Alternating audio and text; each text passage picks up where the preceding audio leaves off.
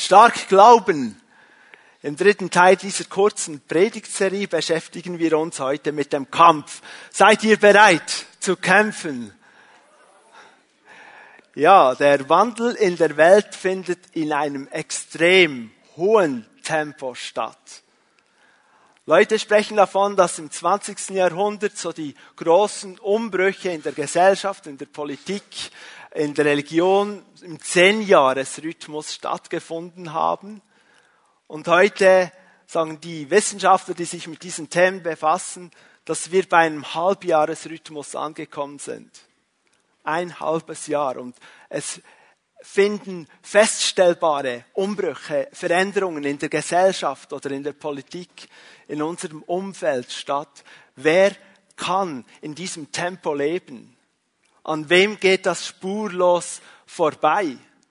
Und vielleicht bist du heute hier und sagst, ich spüre das, ich, ich habe das mitgenommen, als ich heute Vormittag in diesen Gottesdienst gekommen bin. Ich, ich spüre dieses Tempo an mir selber und ich will dir vom Herrn zusprechen, Psalm 46, 11. Lasst euren Aufruhr und erkennt, dass ich allein Gott bin, hoch erhaben über alle Völker, geehrt in aller Welt. Das heißt, werde ruhig, sei still. Oder junge Leute würden vielleicht sagen, chill's mal.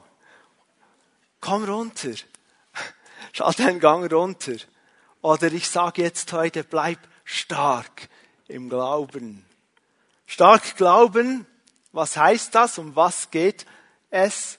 Es geht um einen starken Glauben an den Gott der Bibel, wie es uns auch in Daniel 11, 32 beschrieben ist. Im zweiten Teil des Verses dort, Daniel 11, 32 steht, das Volk derer aber, die ihren Gott kennen, wird stark bleiben und entsprechend handeln.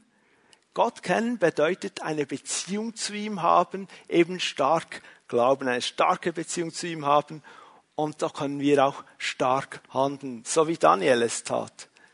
Blieb dran mit seinem Gott und handelte über all die Jahre, wo er am Hof verschiedener Könige diente, handelte stark in Ausrichtung auf den Herrn.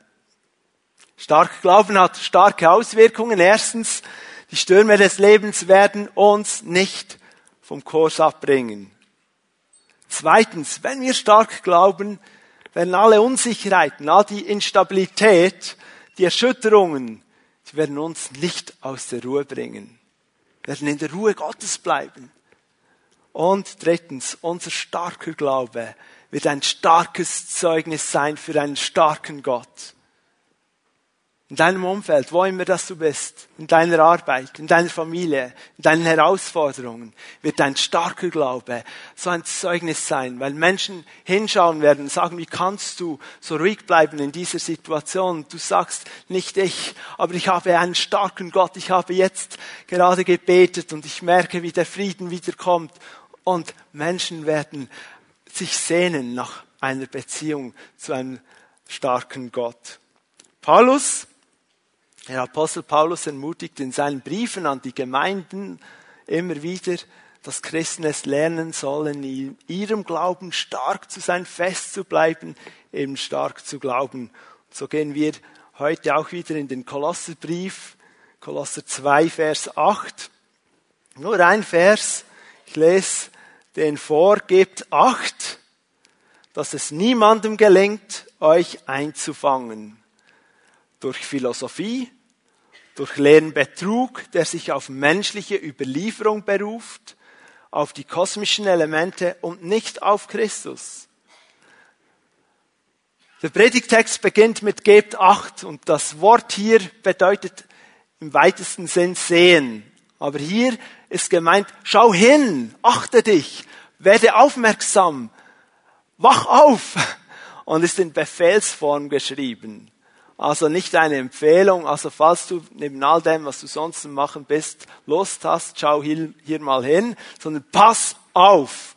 Das ist so, kurz bevor du den Abgrund hinunterfährst, kommt dieses Pass auf. Wir können nur stark glauben, wenn wir wachsam bleiben. Das ist der erste Punkt heute in der Predigt. Wachsamkeit. Nun, die Kolosser, vor was oder vor wem sollten sie Acht geben? Sie sollten achtsam sein oder aufpassen vor denen, die sie einfangen wollten. Und das Wort hier im griechischen Grundtext hat eine zweifache Bedeutung. Es ist nicht nur das Gefangennehmen, das Einfangen, sondern es ist ein Gefangennehmen und ein Entführtwerden, ein, ein Kidnapping im eigentlichen Sinn. Also jemand wird gefangen genommen und an einen Ort gebracht, wo er nicht hin will und wo er nicht sein will, in einem Zustand, in dem er nicht sein will. Ganz einfach gesagt, wenn wir uns überlegen, wo ist der Ort, wo wir sein wollen und sollen und in welchem Zustand wollen wir dort sein, wir wollen in Freiheit leben und dort, wo wir sein sollen, ist in Christus, bei ihm. Dort ist auch die Freiheit, nach der wir uns sehen und die wir brauchen in unserem Leben. Und dieses in Christus sein, diese Stellung in ihm haben, das ist die Voraussetzung für jeden Kampf, den wir führen. Kolosser 2, Vers 8, da gehen ja die beiden Verse 6 und 7 voran. Und da wird betont, lebt in Christus, so wie ihr ihn als Herrn angenommen habt. Oder seid verwurzelt in ihm. In ihm. Seid gegründet in ihm.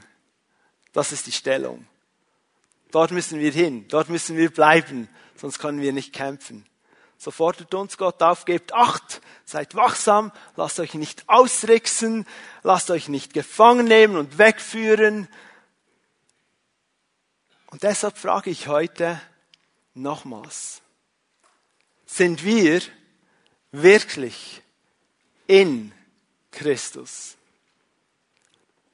Ich behaupte, wir alle hier sind viel weniger christlich, als wir denken.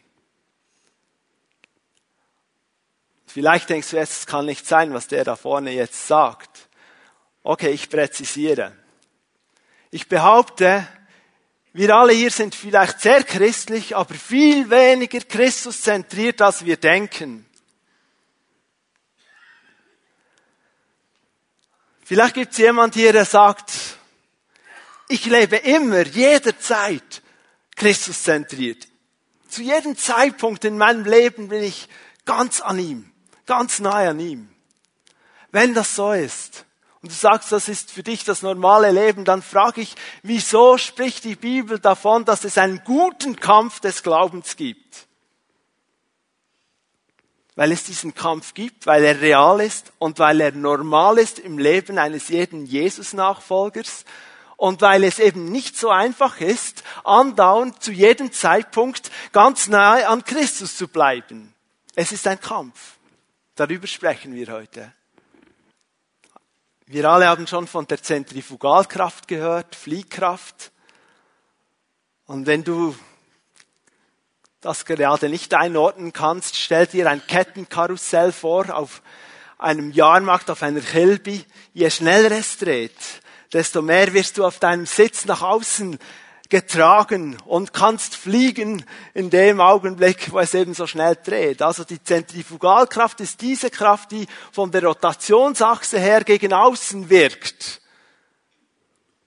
Und du sagst, ja, ich bin schon lange nicht mehr auf einer Kilby gewesen, ich auch nicht, aber vielleicht bist du vor kurzem in einer Küche gestanden musstest den Salat waschen. Und dann nach dem Waschen wirft man ihn ja nicht direkt in die Salatschüssel zu der Soße, sondern man wirft ihn so in diese Salatschleuder. Und auch dort wirkt die Fliehkraft, die Zentrifugalkraft. Du schleuderst den nassen Salat und das Wasser wird vom Salat gegen außen ins Becken ge gespickt oder abgetragen und zurück bleibt der fast trockene Salat im Korb. Zentrifugalkraft. Und vielleicht sagst du, ich bin jemand, der nie in der Küche steht oder nie den Salat wäscht.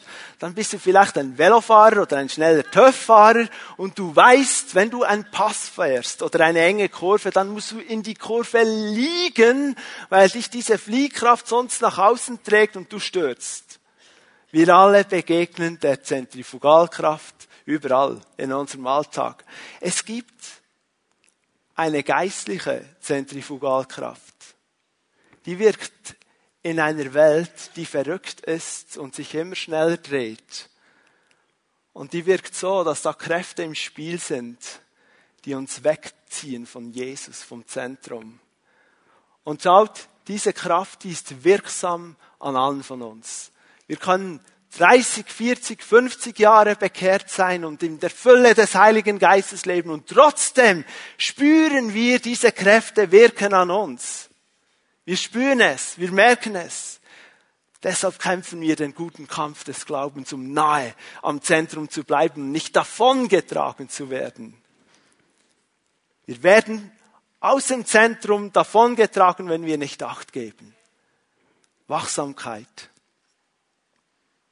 Habe mich gefragt, in welchen Situationen lässt unsere Wachsamkeit nach? Wann, wann sind wir sehr wachsam, wann weniger? Ich habe zum Beispiel festgestellt, dass meine Wachsamkeit bei so diesen alltäglichen Routine-Dinge nachlässt. Ich scherze jeweils und sage, unser Auto hat einen Autopiloten. Es kennt den Weg von zu Hause zur Arbeit selber. Nun, vor kurzem wurde mir das fast zum Verhängnis. Auf einem, auf äh, meinem Arbeitsweg in einem, auf einer Straße haben sie, auf der Gegenfahrbahn war so abschnittsweise Baustellen, die haben die Straße geöffnet, aber nur so abschnittsweise. Und ich hatte den Autopiloten eingeschaltet nicht bemerkt, wie ein Auto auf der Gegenfahrbahn eines dieser Hindernisse überholen wollte, auf meine Fahrbahn kam. Ich war wahrscheinlich sogar noch am Beten. Also, Autopilot, ich am Beten. Im letzten Moment sehe ich dieses weiße Auto von mir auf meiner Fahrbahn, konnte bremsen und ihm hat es gereicht, noch wieder auf seine Fahrbahn zu kommen. Wachsam sein, wachsam sein, auch in der Routine des Alltages. Lass uns einander ermutigen und auch miteinander wachsam bleiben. Wir müssen in unserer Beziehung mit Christus bleiben. Wir müssen. Und wenn wir das tun, wenn wir in ihm bleiben, können wir auch in anderen Kampfbereichen bestehen und Durchbrüche erleben. So ein zweiter Kampfbereich, ein zweiter Bereich des Kampfes ist die Gefahr der Philosophie. Zweiter Punkt, Gefahr der Philosophie. Gebt acht, dass es niemandem gelingt, euch einzufangen durch Philosophie. Nun, Philosophie bedeutet zumal ganz einfach die Liebe oder die Suche nach Weisheit. An sich nichts Schlechtes. Besser weise sein als dumm als die Torheit suchen, besser die Weisheit suchen. Aber was meint hier Paulus im Zusammenhang im Kolosserbrief hier mit diesem Wort Philosophie? Dieses Wort, das er hier braucht, steht eben im Gegensatz zur göttlichen Weisheit. Wir sehen das, wenn wir im ersten Korintherbrief Kapitel 1 die Verse 18 und 19 lesen. 1. Korinther 1, 18 und 19. Mit der Botschaft vom Kreuz ist es nämlich so, in den Augen derer, die verloren gehen, ist sie etwas völlig Unsinniges. Für uns aber, die wir gerettet werden, ist sie der Inbegriff von Gottes Kraft. Nicht umsonst heißt es in der Schrift, und hier zitiert Paulus Jesaja 29, 14, die Klugen werde ich an ihrer Klugheit scheitern lassen, die Weisheit derer, die als weise gelten, werde ich zunichte machen. An was scheitern die Klugen? An ihrer Weisheit. An ihrer Klugheit. Die Gefahr ist also, dass wir die Weisheit mehr lieben als denjenigen, der alle Weisheit in sich hat und uns diese Weisheit auch geben will dass wir die Weisheit um der Weisheit willen suchen und Gott ausklammern, ihn herauslösen. Das ist schon geschehen, ganz am Anfang der Geschichte des Menschen. Wir lesen das im ersten Mosebuch, Kapitel 3, Vers 6. Da sah die Frau, dass es gut wäre, von dem Baum zu essen und dass er eine Lust für die Augen war und dass der Baum begehrenswert war, weil er wissend machte. Und sie nahm von seiner Frucht und das und sie gab auch ihrem Mann, der mit ihr war, und er aß. Dieser Wunsch, erkennen, was gut und was richtig ist und was dienlich ist im Leben und was mich weiterbringt und was mich vielleicht auch weiterbringt als meinen Nächsten, aber ohne Gott. Das hat da schon angefangen und es setzt sich fort. Es gibt einen Segen und einen Fluch der Philosophie. Über Jahrhunderte hinweg machten sich Menschen Gedanken über Sinn und auch Unsinn des Lebens über existenzielle Fragen wie, woher komme ich? Wohin gehe ich? Was ist der Sinn des Lebens?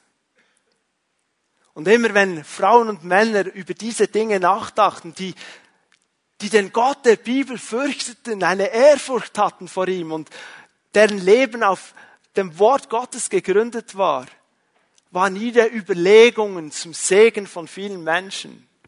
Aber immer dann, wenn Männer und Frauen kamen und sich Überlegungen machten und sagten, wir brauchen doch eigentlich Gott gar nicht, wir sind selber klug, wir sind selber weise, wir werden herausfinden, wie wir leben können ohne diesen Sinn, den Gott uns geben will.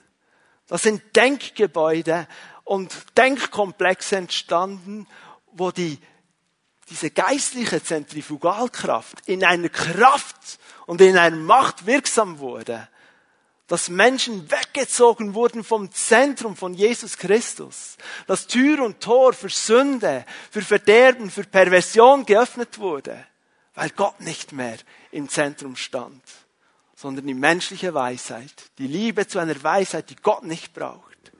Das ist die Gefahr hier. Es gibt x Beispiele, die wir die dir vielleicht jetzt in den Sinn kommen oder die wir nennen können. Ich, ich nenne eines, die aktuelle Klimabewegung. Es ist nicht falsch, Sorge zu tragen zur Umwelt. Das ist unser Auftrag. Was aber jetzt passiert ist, dass aus einem guten Gedanken, der wird losgelöst von diesem Auftrag Gottes, der uns in der Bibel beschrieben ist. Und es wird eine Ideologie geschaffen, eine neue Religion die führt dahin, dass Frauen sagen, ich entscheide mich, dass ich kinderfrei bleibe, weil Kinder ein sehr großes umweltschädigendes Risiko oder ein Faktor darstellen. Das ist 180 Grad entgegengesetzt zu dem, was Gott sagt. Und diese Philosophie, da wirken diese Kräfte, diese geistlichen Zentrifugalkräfte, die werden Menschen wegbringen von dem, was Gott ursprünglich gemeint hat. Eine neue Idee. Tönt so vieles so gut. Und glaub mir, wir alle sind dem ausgesetzt. Ich mache eine Wette mit euch. Heute Morgen habe ich eine angefangene Banane ausgepackt, um das Frühstück für meine Frau bereitzustellen. Und dann war dieses Säcklein, Plastiksäcklein. Und ich dachte, ja, was mache ich jetzt mit dem? Was mache ich jetzt mit einem Plastiksäcklein? Habe ich mir vor einigen Monaten nicht so den Kopf zerbrochen. Wir sind unter dem Einfluss dieser Kräfte. Frage, wo stehen wir in Gefahr, uns nach einer Weisheit austraf von Gott auszustrecken? Oder anders gefragt, ist Jesus Christus für mich, für dich lebendige Realität? Leben wir wirklich in einer Beziehung zu ihm oder ist er ein intellektuelles Konstrukt? Eine intellektuelle Vorstellung. Du weißt so vieles über den Gott. Wir können alles sagen, wir können alles erklären, wir können den Heilsplan erklären. Aber wir sind im Herzen so weit von ihm weg. Wir wissen alles. Ich habe die ganze Sonntagsschule ist es damals noch Karriere durchlaufen und hatte all diese Geschichten. Doch reicht das aus? Reicht das aus? um im Kampf zu bestehen. Nein. Ich muss mit Christus verbunden sein, mit ihm wirklich eine Beziehung haben. Merke dir, hast du Christus nicht mehr, hast du nichts mehr. Hast du Christus, brauchst du nichts mehr. Ein starker Glaube gründet auf eine starke, echte, tiefe Beziehung mit dem starken Gott der Bibel. Ein anderer Kampfbereich, das ist der dritte Punkt, ist der Betrug menschlicher Überlieferungen. Das spricht Paulus hier auch an in Vers 8, durch leeren Betrug, der sich auf menschliche Überlieferung beruft. Es geht hier um menschliche Traditionen, die zwar in sich hier leer sind, er nennt sie leer und trotzdem können sie betrügen. Und Kolosser 2, Vers 16 und 17 zeigt noch genauer auf, wo die Gefahr bestand, irgendwelchen falschen Lehren zu folgen. Kolosser 2, 16 und 17. Niemand soll euch also Vorhaltungen machen wegen dem, was ihr esst oder trinkt oder was ihr an den Festen, am Neumondstag oder am Sabbat tut. Das ist doch alles nur ein Abbild und ein Schatten der Dinge, die Gott angekündigt hatte und die in Christus Wirklichkeit geworden sind. Traditionen, menschliche Überlieferungen. Die Kolosser standen da in Gefahr, dass sie aus ihrem starken Glauben eben durch diese Zentrifugalkraft gerissen wurden oder würden durch Ideen, hier voran wegen schwachen menschlichen Überlieferungen aus dem Judentum. Ihr wisst, dass so wie Gott den Juden seine Gebote gegeben hat, da haben viele Menschen dann zusätzliche Gebote gemacht und gesagt, nur so kannst du Gott gefallen. Und hiervor warnt Paulus, wenn er den leeren Betrug der menschlichen Überlieferung anspricht. Traditionen menschlichen Ursprungs können zum leeren Betrug werden, wenn die menschlichen Überzeugungen Regeln, Formen, äußere Formen verbunden werden mit einem absoluten Wahrheitsanspruch. Du hast vielleicht für dich die Erfahrung gemacht, dass es dir hilft, am Morgen früh aufzustehen und lange zu beten. Und du sagst, es gibt nur diese Art zu beten.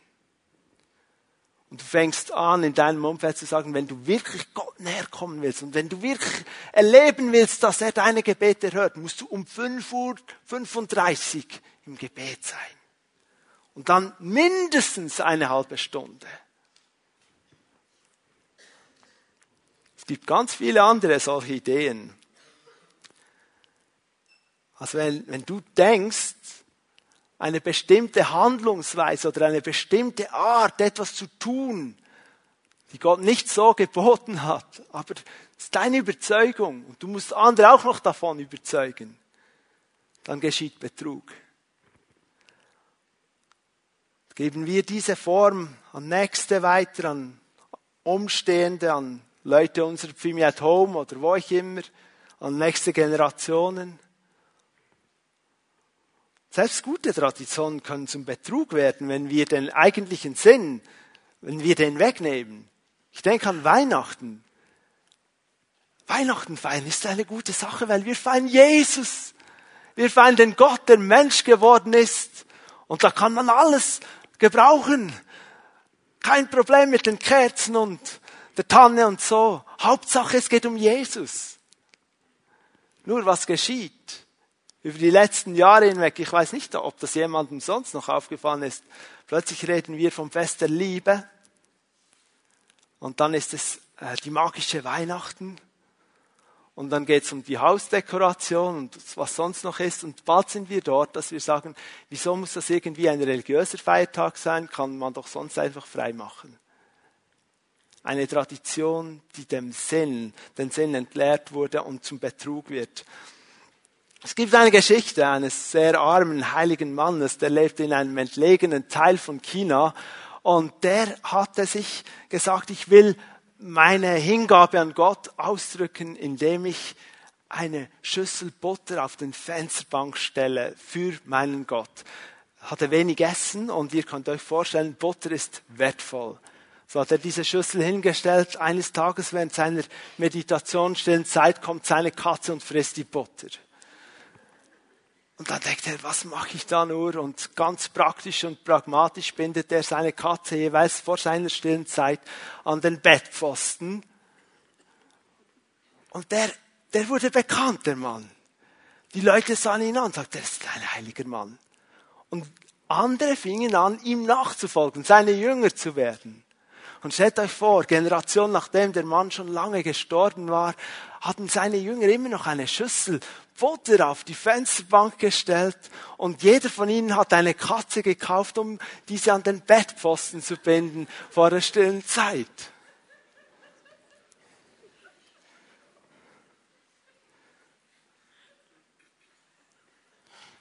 Was ist deine Katze am Bettpfosten? Was ist deine Schüssel Butter?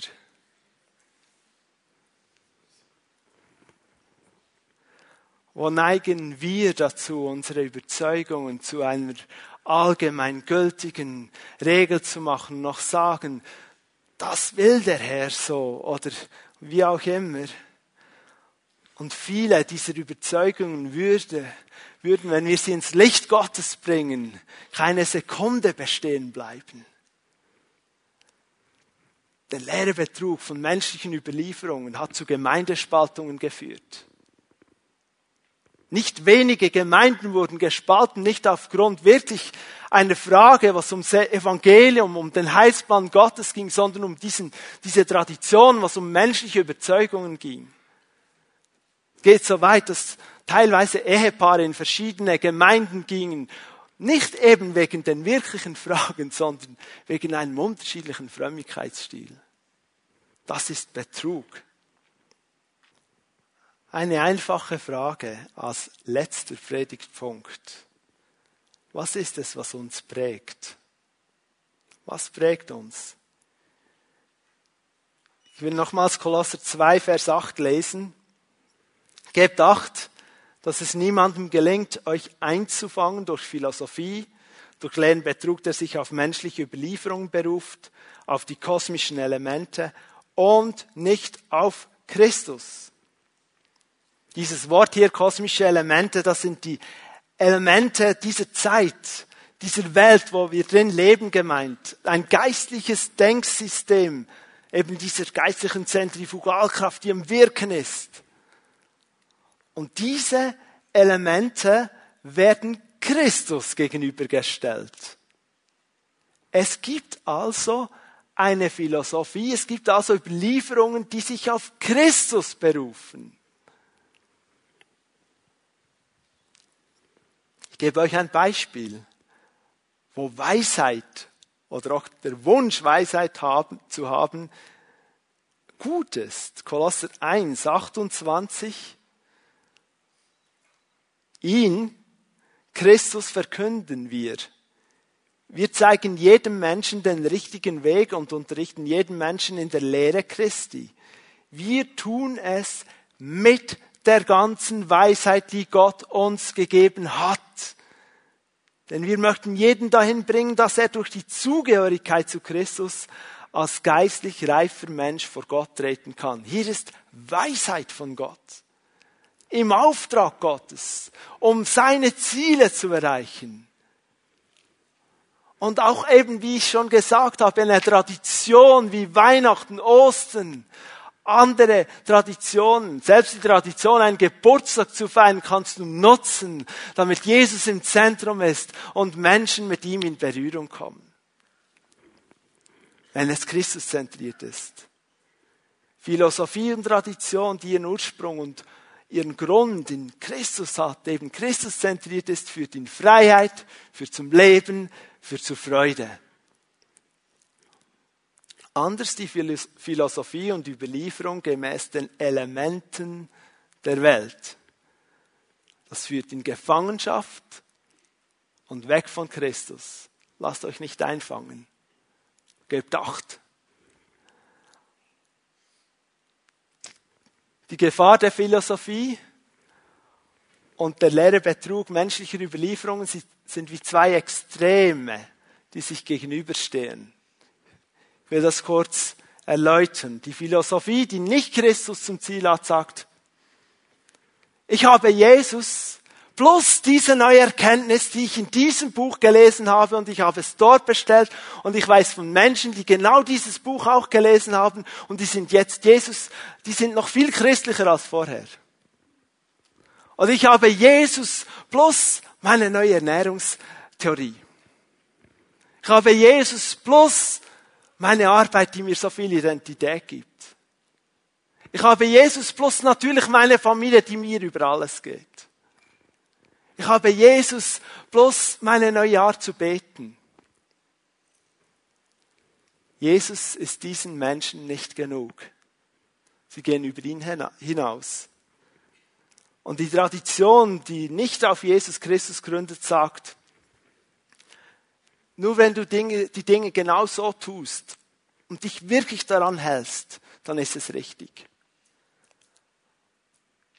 Nur wenn du so betest, du musst knien, du musst die Augen zumachen, du musst die Hände falten, du musst 5.35 Uhr beten, wann auch immer, was auch immer.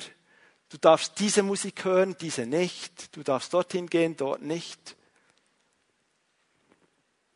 Das ist eigentlich eine Form, wo du deine Beziehung zu Jesus in einen, in einen Kasten bringst, wo du den Überblick behältst, den du kontrollieren kannst, alles im Griff hast. Weil alles, was darüber hinausgehen könnte, könnte dir entgleiten. Dann hast du Jesus nicht mehr im Griff. Ist so eine Art Jesus-Leitform. Nicht die Fülle von ihm, sondern einfach das Stück, das du überschauen kannst. Aber es ist dann ganz schwer. Es ist eben nicht mehr Leid. Weil du lässt Jesus nicht Jesus sein. Er ist hier in deiner Box. Menschliche Überlieferungen. Die falsche Philosophie geht über Jesus Christus hinaus. Jesus plus. Die Tradition macht Jesus Christus klein und kraftlos in deinem Leben. Jesus leid. Dabei ist es eben schwer. Schaut am Ende der Bibel, im Buch der Offenbarung, werden wir gewarnt. Und das Ende der Bücher ist immer sehr wichtig. Auch der Anfang ist wichtig. Wir werden auch am Anfang der Bibel gewarnt, vor dem im fünften Mosebuch den Worten Gottes nichts hinzufügen und nichts wegnehmen. Und wer ist das lebendige Wort Gottes? Es ist Jesus Christus. Die Offenbarung sagt, wenn du etwas dazufügst, wird dir Gott jede Plage, die in diesem Buch erwähnt ist, hinzufügen. Wenn du etwas wegnimmst, wird Gott dein Leben, das er dir verheißen hat, wegnehmen und du wirst es nicht haben.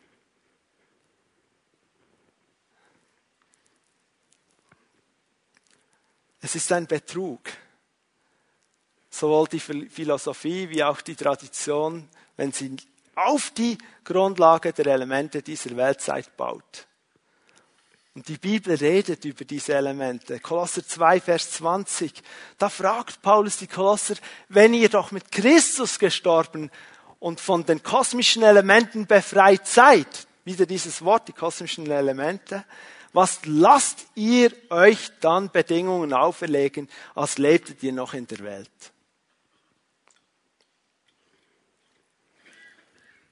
Jesus Nachfolger wissen, dass sie mit Christus den kosmischen Elementen, dem Denksystem dieser Welt gestorben sind. Deshalb, wenn wir in ihm sind, verlieren diese geistlichen Zentrifugalkräfte eben ihre Wirkung, weil wir im Zentrum sind. Da trägt dich nichts nach außen, aber wir müssen dahin. Es gibt einen Ausblick auf die Zeit, die noch vor uns liegt. Petrus schreibt im zweiten Petrusbrief, Kapitel 3, Vers 10, der Tag des Herrn aber wird kommen wie ein Dieb. Das heißt überraschend, einfach zum klar machen. Der kommt sehr überraschend. Dann wird der Himmel verschwinden mit großem Getöse. Die Elemente des Alls, das ist wieder das gleiche Wort, werden sich in der Hitze auflösen. Und die Erde, die Werke, die auf ihr vollbracht wurden, werden zutage kommen. Wie kann es sein, dass wir auf Elemente bauen, die am Ende der Zeit sich in einem Augenblick auflösen? Nichts mehr wird Gültigkeit haben, nichts mehr wird Wert haben.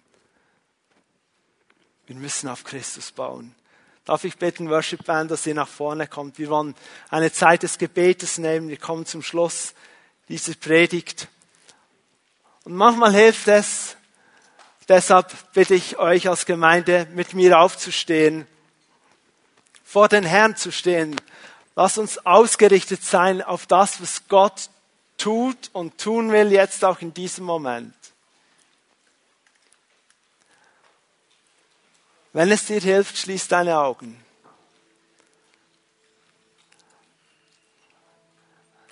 Wo stehst du? Ist dein Leben in erster Linie christlich? Oder kannst du sagen, alles, was an mir liegt, ich, ich kämpfe diesen Kampf des Glaubens täglich, ich, ich, mit Gottes Hilfe, ich komme immer wieder zurück ins Zentrum zu ihm, oder spürst du, wie dich diese geistlichen Zentrifugalkräfte einfach weggetragen haben?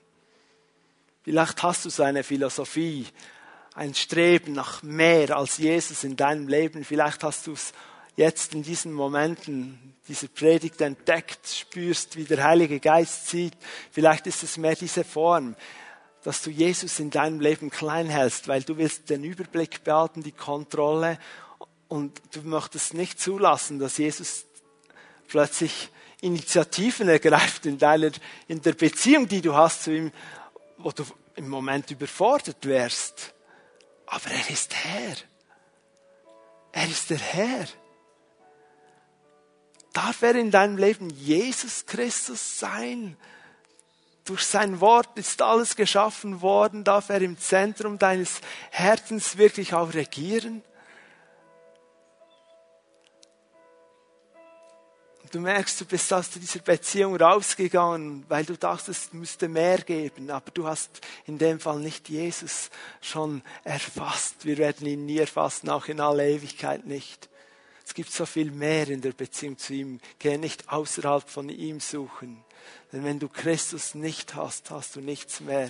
Aber wenn du Christus hast, brauchst du nichts mehr. Wir machen es so. Ich werde jetzt beten, dann kommen Fimi at Home Leiterinnen und Leiter nach vorne, die bereit sind, Menschen zu segnen, Menschen zu beten. Wenn du sagst, ich fühle mich angesprochen, ich will da etwas klar machen, ich will in Christus bleiben, dann komm und bekenne das. Und wenn du hier bist und sagst, ich habe Jesus so noch gar nicht in meinem Leben. Ich möchte das auch. Ich möchte diesen starken Glauben kennenlernen. Ich möchte Christus als meinen Herrn annehmen. Dann komm nach vorne. Die Männer und Frauen hier werden dir helfen, dein Leben Jesus zu geben. Ich bete, dann wird die Band einen Lobpreis leiten und ihr könnt kommen. Wir lieben dich, Jesus. Wir lieben dich, Jesus. Heiliger Geist, danke, dass du hier bist. Danke, dass du einfach in unserem Leben wirkst und dass du jetzt siehst. Männer, Frauen, junge, alte, die, die wissen, hier muss etwas zentriert werden. Hier muss etwas wieder in die Mitte kommen. Und dass das geschieht im Augenblick, wo sie Schritte tun und du ihnen begegnest, dass sie befreit wieder mit dir unterwegs sein dürfen. Danke, Herr.